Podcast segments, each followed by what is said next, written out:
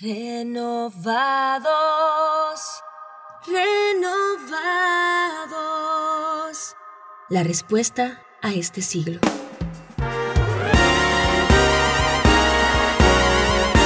Bienvenidos a Renovados, La respuesta a este siglo. renovando nuestra mente.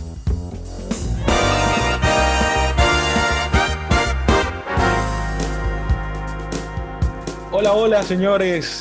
Qué bueno que están aquí en este episodio 21.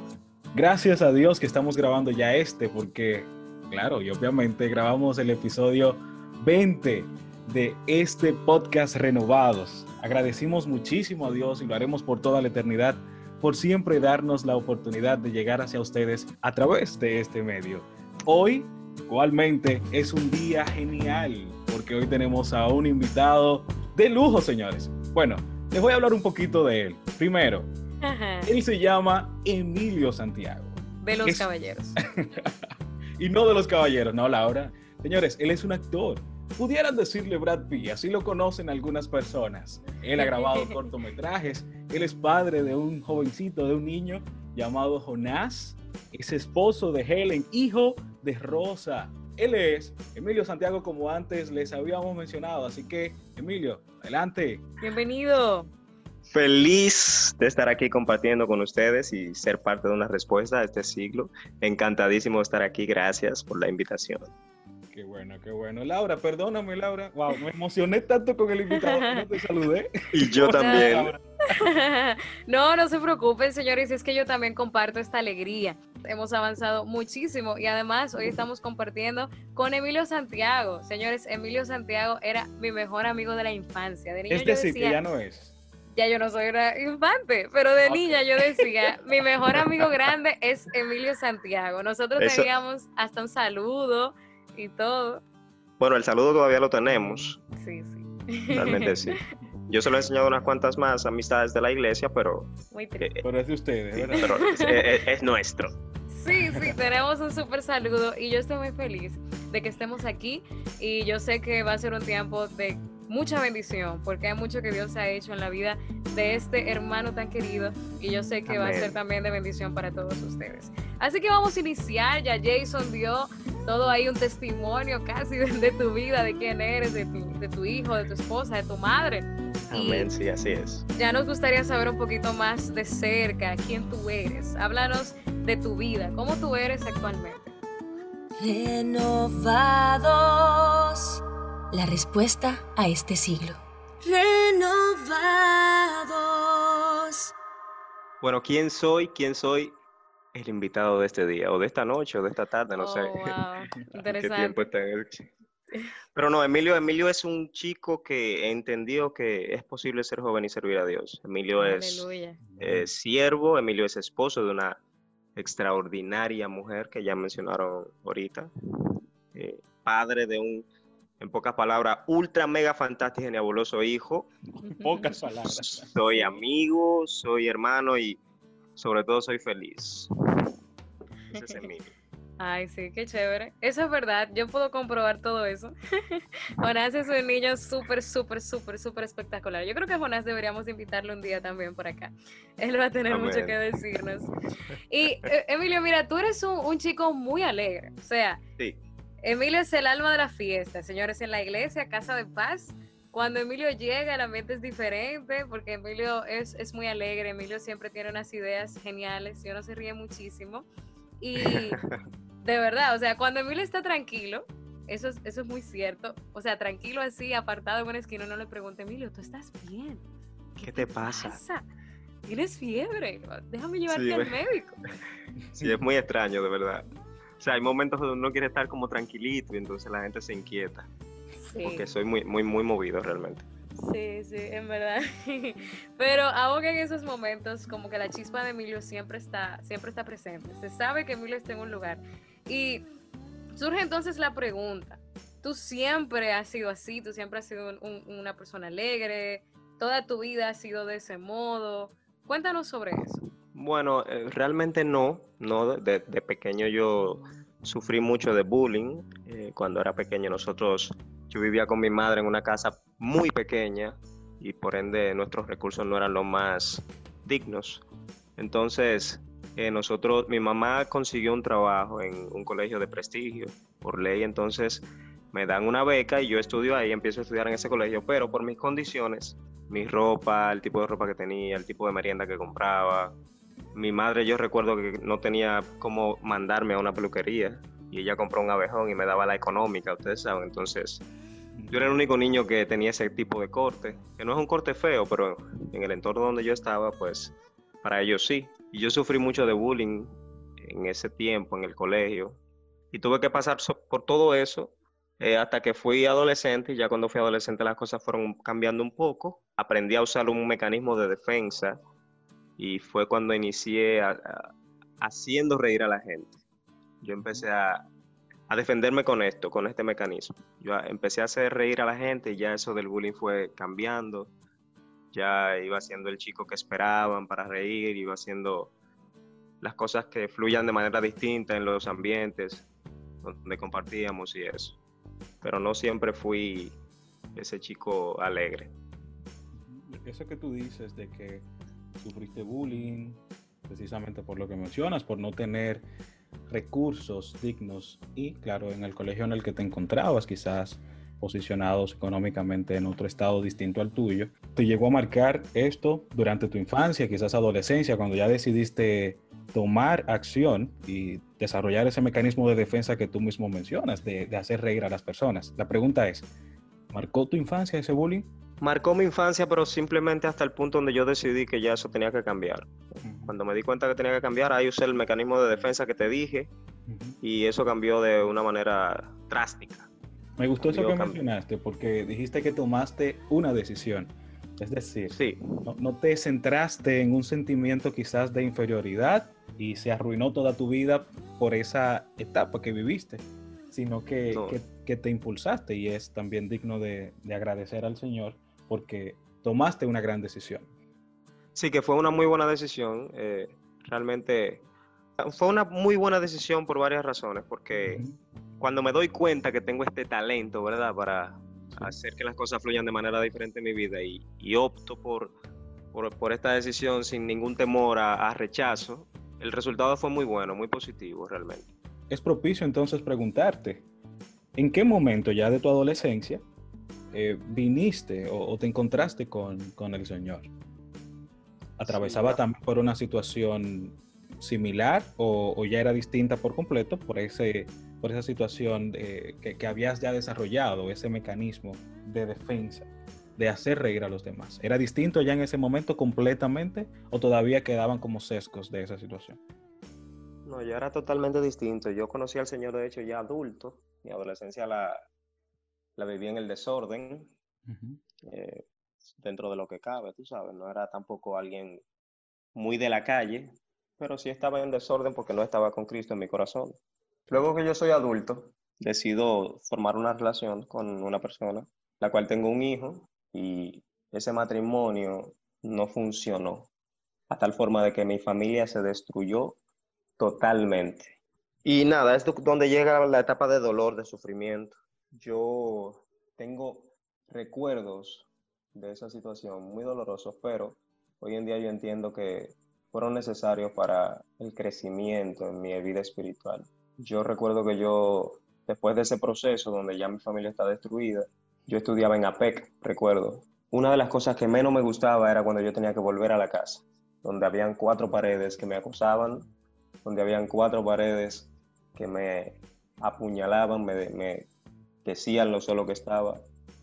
Y yo recuerdo que compartía con mis amistades allá en APEC y cuando llegaba la hora de irnos, nunca quería venir a la casa. Nunca quería tomar ese vehículo. Yo no, no, tenía vehículo en ese tiempo. Tenía que tomar un vehículo público para venir acá y eso era un viaje eterno porque no quería llegar aquí. Cuando llegaba aquí era a sufrir, a llorar y a tratar de entender qué era lo que estaba pasando. Entonces yo estaba ahí con mi niño de un año y nueve, diez meses, pasando por todo este proceso de dolor, de sufrimiento. Y es cuando yo un día estoy, esto es un 11 de noviembre del 2003, este día yo me encuentro con el Señor de una manera sorprendente. Yo estaba arrodillado, diciéndole al Señor que ya yo no aguantaba más el dolor. Incluso yo tenía un amigo, o tengo un amigo, llamado Jordani Santana, él siempre se mantuvo predicándome todo el tiempo después que él entregó su vida al Señor. A tal punto que yo ya mi familia estaba destruida hace como un mes y yo le escondía lo que estaba sucediendo. Hasta que esa noche que les digo del 11 de noviembre, yo literalmente estaba arrodillado sin poder decir la palabra me rindo. En mi mente ya yo había dicho sí, me rindo, pero faltaba algo, faltaba ese espacio en el corazón. La Biblia dice que de la abundancia del corazón habla la boca y mi boca no podía decir me rindo. Entonces, ¿qué hice? Di ese lugar a Dios en mi corazón. Cuando doy ese lugar al Señor en mi corazón, el Señor abundó tanto en mi corazón que de mi boca salió la palabra me rindo. Y ahí fue cuando yo pude experimentar el perdón de mi Dios. Ahí fue cuando yo pude experimentar libertad, cuando yo pude experimentar amor. Pero después de ahí, después que Dios me perdona, quiere limpiarme, quiere restaurarme, quiere enseñarme. Y esa es la segunda parte de todo un largo proceso que pasé, porque yo todos mis sueños y mis deseos eran basados en mi propia opinión, mi propio, mis propios eh, sentimientos, mis propios sueños, mi propia voluntad sin esperar en Dios. Y eso es otro proceso que les voy a contar en breve. No, Emilio, muy, muy tremendo lo que dices. Es muy fácil para nosotros escucharlo y, verlo como tan fácil, como de un día para otro. A veces, igual así leemos la Biblia, como que al principio creó Dios los cielos y la tierra y luego ordenó todo y nosotros entendemos que fue así.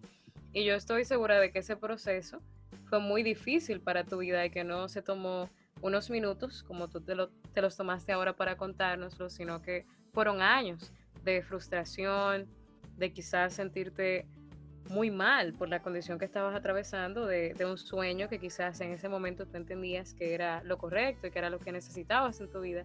Y aún así tú te decidiste por el Señor y eso es algo admirable, sorprendente.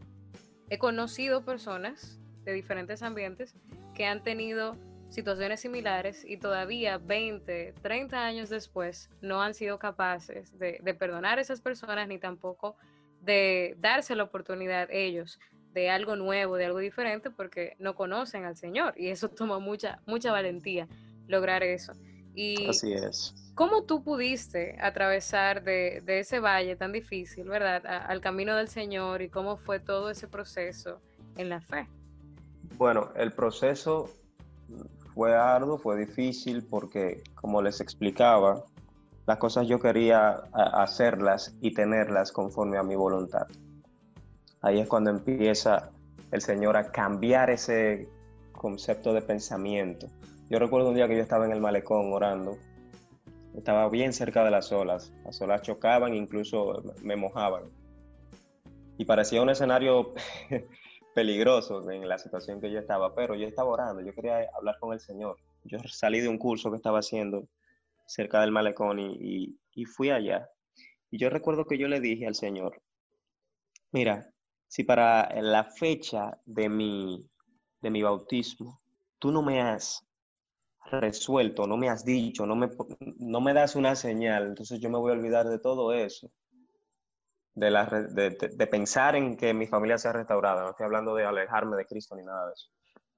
Entonces yo recuerdo que eso fue un sábado y al otro día eh, en la iglesia hubo una presencia de Dios muy hermosa, de esas que tú sientes el ambiente bien cargado del Espíritu Santo.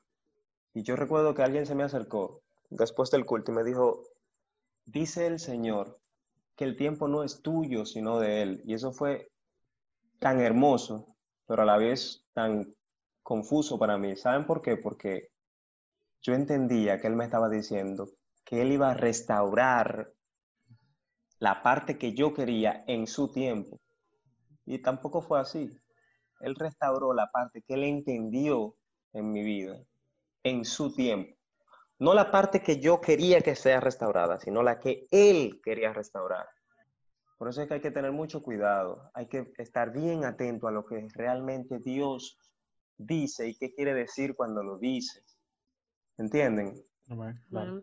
Sí, entonces el tiempo pasó, con el tiempo aprendí a escudriñar más las escrituras, con el tiempo aprendí a amar más al Señor, pero también en ese tiempo iba sufriendo la soledad, iba sufriendo que el niño mío, a veces yo estaba en mi habitación y él con dos añitos en- entraba y me veía llorar y yo no sabía qué hacer cuando él me encontraba en esa situación, yo lo abrazaba, le pedía perdón ni siquiera sé por qué le pedía perdón a él, pero salía de mi corazón pedirle perdón porque encontraba a su papá en ese estado de ánimo. Y fue mucho lo que sufrí por el niño. Yo parecía esta película en busca de la felicidad. A veces andaba yo con mi muchachito, con el bulto de, de, de APEC, con el bulto de él, para arriba y para abajo con él. Y fueron momentos muy tristes, pero hoy en día agradecemos a Dios lo que Dios ha hecho. Amén. Amén, amén. Dios es fiel. Sí, en un momento nosotros tratábamos uno de los temas que ya hemos desarrollado en este podcast y hablábamos de un indio que él estaba en la selva y un norteamericano le había sacado de ahí, se habían hecho grandes amigos y estos iban por una calle de, de un estado de los Estados Unidos y este señor le decía, refiriéndome al indio, que estaba escuchando un grillo. Sin embargo, el norteamericano, ya amigo del, del indio, no, no lo percibía. Le preguntó que cómo es posible que él pueda escuchar un grillo en una ciudad tan bullosa como esa. En fin, es que ellos continúan caminando y se encuentran un árbol al fondo de la calle y ahí debajo estaba el grillo. Y se acercó a su amigo y le dijo, ¿ves que había un grillo? Le dice el norteamericano, pero ¿cómo es posible? ¿Cómo pudiste tú escucharlo? Y le pidió varias monedas a, a el norteamericano y el señor, claro, se las dio, las tiró al piso. Ya verás, tiró al piso las monedas y todo el mundo que estaba alrededor de ellos volteó a escuchar. La respuesta del indio fue, muchas veces solo escuchamos lo que queremos escuchar. Quizás en ese momento era lo que querías recibir de parte de Dios precisamente por la situación en la que te encontrabas en ese momento y por lo que tú aclamabas a Él. Incluso en ese, en ese escenario en el que tú te encontrabas cuando estabas ahí en el, en el malecón frente a esas olas que pudieran parecer pues, peligrosas como tú mismo mencionas. Pero estuviste ahí clamando al Señor y buscando su dirección, buscando respuesta en esa en el pleno proceso en el que te encontrabas. Atravesaste por, por un valle y la pregunta que nos surge ahora entonces, ¿cuándo conociste a Helen? ¿Cuándo conociste a tu actual esposa? Renovados. La respuesta a este siglo. Renovados. A mi actual esposa, ay, yo cuando hablo de ella me río porque que- es, es especial.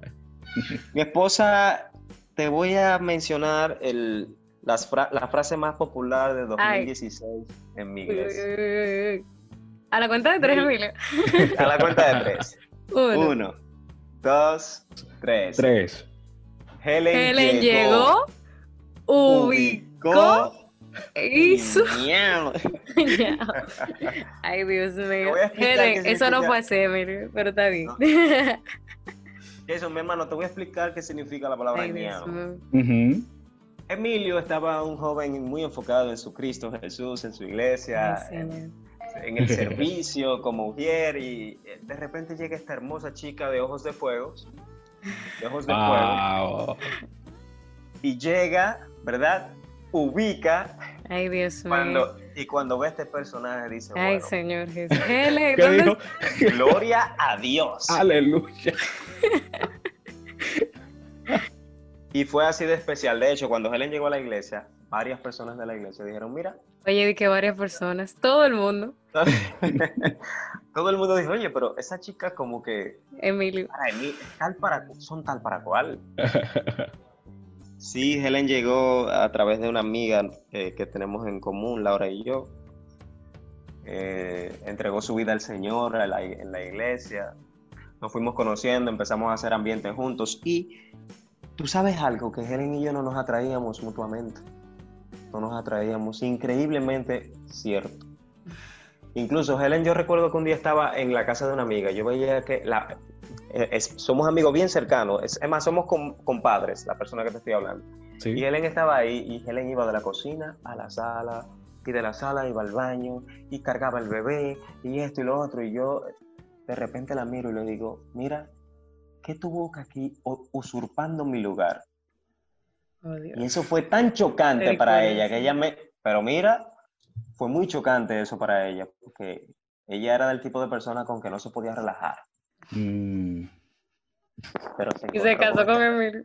se bueno, casó con- se casó con Emilio, un hombre que Y relaja ahora- tanto Helen Mora. en mi corazón. Ajá. y amor en mi corazón. Helen es muy especial, nos conocimos ahí en la iglesia, nos hicimos novios. Recuerdo que nuestro primer beso, nadie me cree eso, atención Geraldo Peralta, nadie me cree eso. Nuestro primer beso fue que yo caí en un hoyo, en un Ah. vehículo que andaba. sí, entonces no sé por qué es tan difícil de creer. Ay, Nuestro Dios primer beso fue así como por accidente, en un Ok. hoyo que caí. De camino a su casa. Sí, wow, de verdad, de verdad. sí, Yo no le pregunté eso a Helen. de verdad. Oh, Dios. Es en serio, es en serio. Estábamos abrazaditos, un ambiente eh, coquetito, tú sabes. Ujú. Sí, no con mucha cercanía, porque ustedes saben que estábamos iniciando la relación, respetito, Sí. respetito, pero caímos en el hoyo y, y no sé, parece que, no sé, es fue algo, algo- muy difícil de explicar, pero es la realidad. Sí, Helen llegó en un momento muy importante, después de toda- todas las cosas por las que pasé, todas las cosas por las que pasó Jonás, también preguntándose, yo siempre me preguntaba qué había en la mente de mi niño de dos, tres años, cuatro. Yo siempre me preocupé por él, siempre traté de ser un buen papá, siempre traté de ser su amigo, siempre traté de respetarlo y hacer que él me respete. Pero siempre me interesó saber qué había en su corazón. Yo siempre oraba por mi hijo todos los días. Señor, guarda lo que piensa y lo que siente mi hijo, que aún no lo sabe expresar en cuanto a esta situación. Cuando Helen llega, de hecho, hay personas que no saben, no se imaginan que Helen no es la madre biológica de Jonás, porque ella conectó tanto con él, ha conectado tanto con él de una manera que la gente se sorprende cuando sabe eso. Una conexión tremenda entre Jonás y, y ella. Muy bien, y ya que estamos entrando en una nueva etapa, porque te casaste, eh, tienes una nueva vida, pudiéramos decir prácticamente, además del encuentro que tuviste con el Señor, conoces a Helen, quien significa, ha significado muchísimo para ti también. Hablando ya de... Ajá, A propósito, un saludo, mi amor, donde quiera que estés. Te amo. muy bien. Decía entonces que ya es una nueva etapa que estás viviendo ahora. ¿Qué queda, qué queda en ti de esa experiencia que viviste? ¿Perdonaste a esa persona? ¿Te perdonaste también a ti mismo tú? ¿Qué puedes decirnos acerca de eso? Tú sabes que yo siempre ah, he analizado el asunto de, de perdonarme a mí mismo y, y entendí que no, entendí que el perdón de Cristo fue suficiente. Amén. El perdón de Cristo fue suficiente. Sí perdoné a, a- a la persona, ¿verdad? Y de hecho, cuando em- empecé a conocer acerca del perdón, tuve que, tu- tuve que pedirle perdón a varias personas realmente, porque entendí eh, ese concepto de el, el perdón es un milagro, el perdón te libera, el perdón libera a otra persona. De verdad, el perdón es un milagro. Amén. Sí. Amén. Emilio, qué tremendo, tú sabes, escuchar tu historia. Yo te conozco desde siempre y conozco muy bien todo el proceso, pero siempre me sorprende, tú sabes, el hecho de que tú pudiste atravesar todas esas situaciones tan difíciles en tu vida y aún así, como ese gozo de Dios está reflejado de una manera tan latente en tu vida y en la vida de tu familia, Helen, Jonás, de verdad para mí ustedes son, para no decir mi pareja favorita, para no meterme en problemas, ¿verdad? Pero son, son una de mis parejas, Gracias. son una de mis parejas favoritas de verdad. O sea, Dios a ustedes los ha llenado, ha, ha hecho tantas cosas hermosas y eso se puede notar desde miles de kilómetros de distancia, quizás hasta con una sola foto. Tú puedes ver Amén. el amor que hay entre ustedes. Y eso es algo hermosísimo, eso es algo que Dios hizo, eso es una demostración de la fidelidad de Dios en tu vida y de cómo su perdón fue tan real en ti que ya esas quizás migajas de, de algún, de algún proceso difícil que podían haber quedado dentro como rencor o enojo fueron reemplazados por, por la llenura del Espíritu Santo en tu vida y cómo Amén. esto ha formado también su familia y su relación. Amén, todo ese proceso fue realmente eh, necesario. Muchas veces no, no entendía, pero la paz de Dios sobrepasó mi entendimiento y me guardó en Cristo Jesús, así como lo establece la palabra. Yo entiendo que todo ese proceso fue, eh, Cristo tenía algún tipo de enseñanza para conmigo. Yo recuerdo que en algunos de los consejos que me daban, no eran exactamente los consejos que yo quería escuchar, pero hoy, hoy, hoy en día entiendo que eran los consejos necesarios.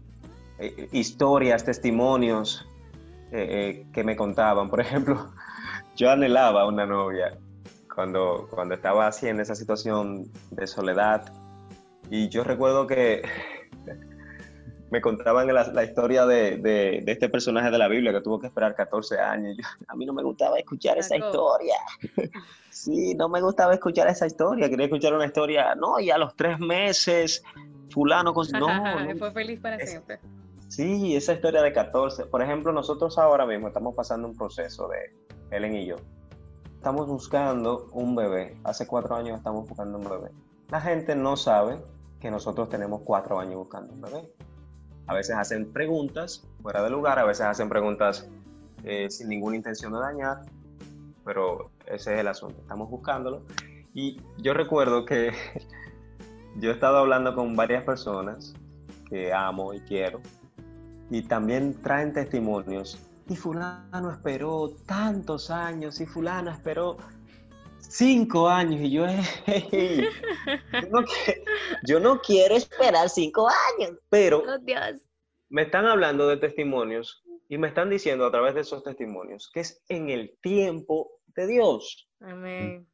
Amén. En el tiempo, esperar en Dios. Miren, a veces esperar en Dios, el precio es alto, pero eh, le exhorto a todos que entiendan que el costo está pago ya. El costo está pago. Cuando Cristo murió por ti en la cruz, pagó todo precio que tú tengas que pagar. Así que esperar en Cristo es lo más saludable que un cristiano puede hacer. Aún cuando lo que te estén diciendo no es lo que tú quieras escuchar. Ya sea testimonio, ya sea a través de las escrituras, lo que te estén diciendo. Pero si te lo dicen tanto, tanta gente no puede estar equivocada. Si te suena cliché, tanta gente no puede estar equivocada.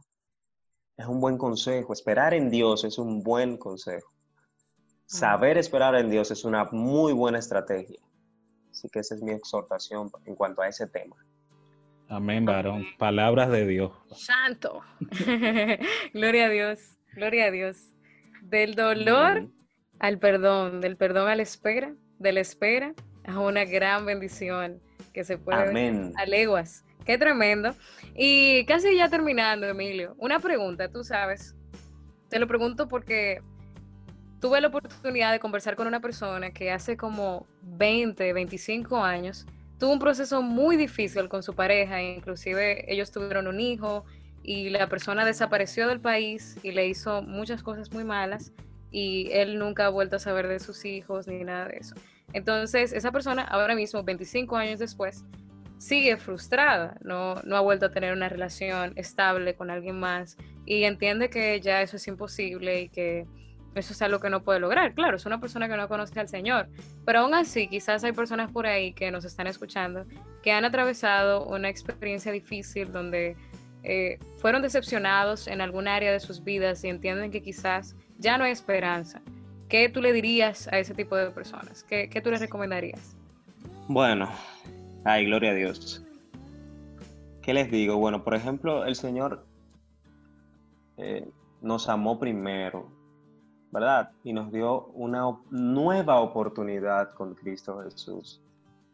Entonces, ¿quiénes somos nosotros para no darnos otra oportunidad en el amor? ¿Por qué no? Porque como dice Laura Mingetti, ¿y si sí? y sí, sí. Así es. Exactamente. Entonces, yo les exhortaría a esas personas que primero busquen de Dios, porque Dios tiene cuidado de cada detalle de nuestras vidas. Y a veces cuando lo vemos lejos, en ciertas áreas de nuestra vida, está trabajando, aunque no podamos verlo, como dice la canción. Así que yo, yo, sí, yo les exhorto que sí, que se den la oportunidad. Dios es bueno, Dios le agrada a las familias. Dios no quiere verte así, frustrado, Dios no quiere verte triste. Esos sentimientos son parte de nuestras vidas, obviamente. Por cualquier situación podemos sentir diferentes emociones. Y no está mal sentirlas.